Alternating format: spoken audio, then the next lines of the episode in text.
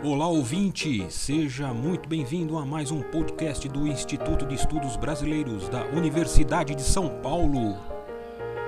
Instituto especializado e sede de acervos importantes de muitos artistas e intelectuais.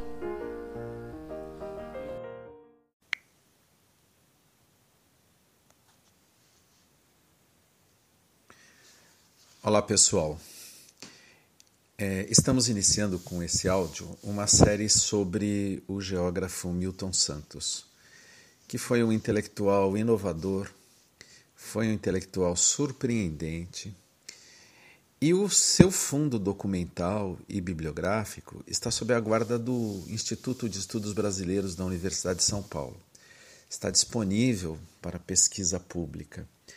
Nós do IEB temos todo o interesse que é, no espaço público brasileiro a obra de Milton Santos venha a ser conhecida, venha a ser divulgada, para além do, do âmbito especializado acadêmico. Por isso que nesta série reportaremos alguns aspectos fundamentais de sua biografia e do seu estilo, que foi muito marcante, é, esses, é, aspectos que é, pesaram significativamente nas características da sua vasta obra, que foi composta por mais de 40 livros, centenas de artigos, incontáveis palestras e conferências no Brasil e no exterior, muitos cursos e uma trajetória de 17 anos no Departamento de Geografia. É, orientando muitos alunos na pós-graduação, muitos que hoje são professores bem situados no sistema é, universitário brasileiro. Claro, vamos falar também de suas obras, expondo suas linhas básicas de pesquisa, vamos descrever a originalidade de sua pesquisa e a posição central do mundo da técnica em sua produção, que entendemos que é uma das suas maiores contribuições sua repercussão, ainda crescente como intelectual e cidadão brasileiro, mesmo após a sua morte. Vamos entrevistar alguns de seus orientandos que estão espalhados pelo Brasil, para que eles nos contem sua experiência com Milton Santos e para que eles discutam é, o pensamento desse geógrafo. É, Milton Santos é, faleceu em 2001, aqui na cidade de São Paulo.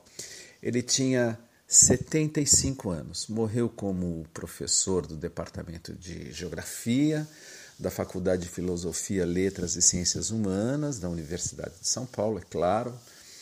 E em 2009, sua esposa Maria Helene Santos cedeu ao IEB todo o arquivo documental, que era muito vasto, e a biblioteca particular de Milton Santos, além de outros objetos, galardões que Milton Santos oferiu ao longo da sua vida.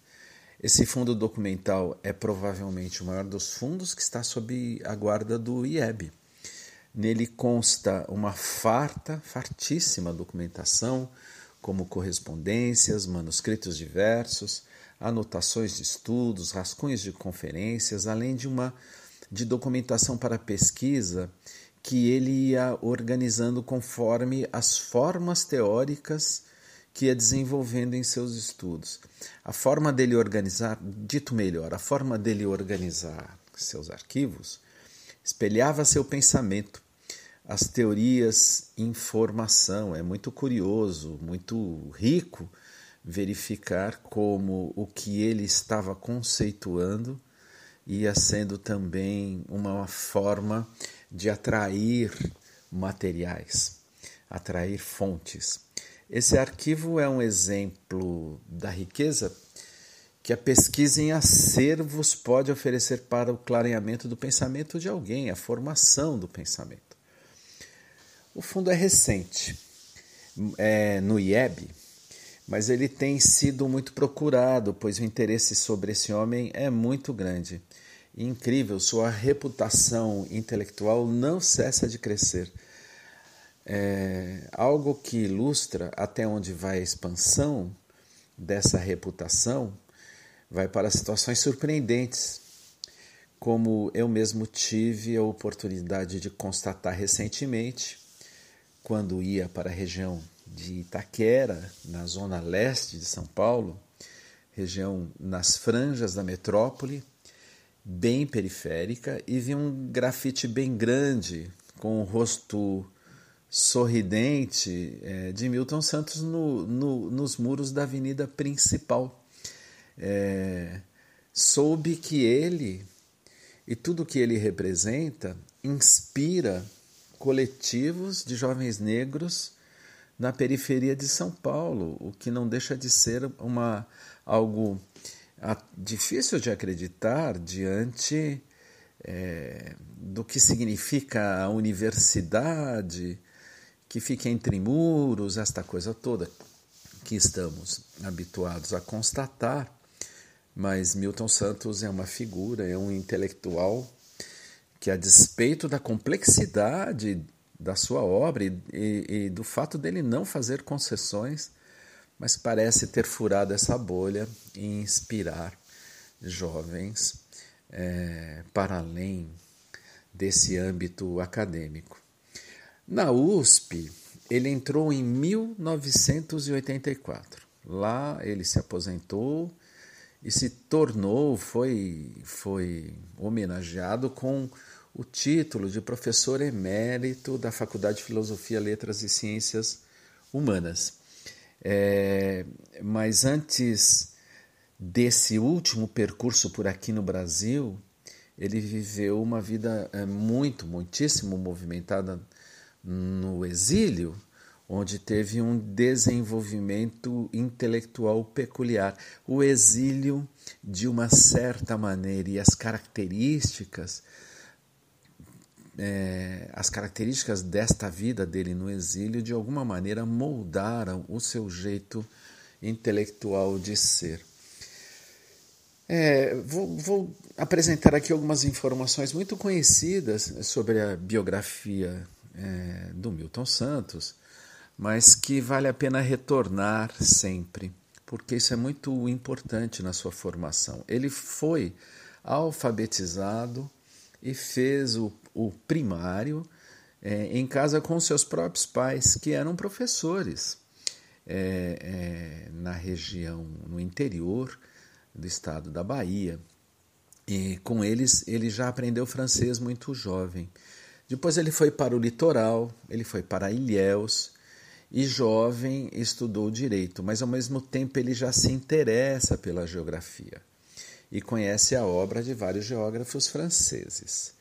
Trabalha como professor de geografia em Ilhéus e também como jornalista. Começa a adquirir notoriedade nessas duas atividades. No começo dos anos 50, ele já tinha publicado dois livros. Em outro áudio, nós vamos, é, dedicado a, a debater um pouco esta, esta obra inicial da vida, esse conjunto de obras inicial da, da vida como geógrafo do Milton Santos. Nós vamos eh, discutir esses livros que ele fez é, na década de 50. É, e depois ele foi até ele chegou a ser até conselheiro de dirigentes políticos, até de Jânio Quadros, né, que depois foi presidente do Brasil. Com o golpe de 1964, já ostentando uma obra em geografia de mais de seis livros, ele teve que se exilar. E nesse exílio ele se transformaria no mais francês dos geógrafos brasileiros, algo que já estava presente na sua formação e agora vai se sedimentar no exílio. No período ele viveu na França, nesse período de exílio, mas não não não não não ficou, é, não conseguiu ficar, por mais que muitos colegas, amigos tenham ajudado, não conseguiu ficar na França, teve que ficar peregrinando por diversos outros países, trabalhando é, em trabalhos, tarefas, projetos muito diferentes, trabalhou em diversas organizações internacionais, também trabalhou em universidades, teve vários empregos temporários, Foi convidado para cadeiras é, de permanência temporária, percorreu os Estados Unidos, o Canadá, a Venezuela, países e até países africanos como a Tanzânia, por exemplo. É, também participou de um projeto é, pós-colonial na Guiné-Bissau. É, e nesse período ele tem. É incrível que nesse período de, de uma certa cigania ele teve uma produção intensa, o seu pensamento estava se moldando e ele estava desenvolvendo é, novos pensamentos, novos trabalhos e artigos sobre a geografia. Aqui uma curiosidade, mas é uma curiosidade né, determinada pela condição empírica. Afastado do Brasil, peregrinando pelo mundo, é, ele não tinha muita oportunidade de se enraizar em realidades empíricas e nem a, a refletir sobre o Brasil como inicialmente ele tinha feito em sua obra. Isso, de uma certa maneira, explica ou empurra ou impulsiona para um trabalho mais teórico. É muito importante saber o quanto é, as agruras da vida também interferem no pensamento. Ele, ele depois retorna ao Brasil em 1978, 77, 78, e aqui, de certa maneira, o exílio prosseguiu ele reviveu aqui as, as dificuldades do, do exílio, marcado por muita instabilidade e incerteza, pois o acesso dele a uma universidade brasileira não foi nada fácil. E é incrível isso, porque Milton Santos, quando vai para o exílio, já era muito conhecido na comunidade é, dos geógrafos, na Associação Brasileira, na, na Associação de Geógrafos Brasileiros, AGB, é, ele já era uma pessoa importante. No exílio, ele desenvolve uma obra que de alguma maneira chega por aqui.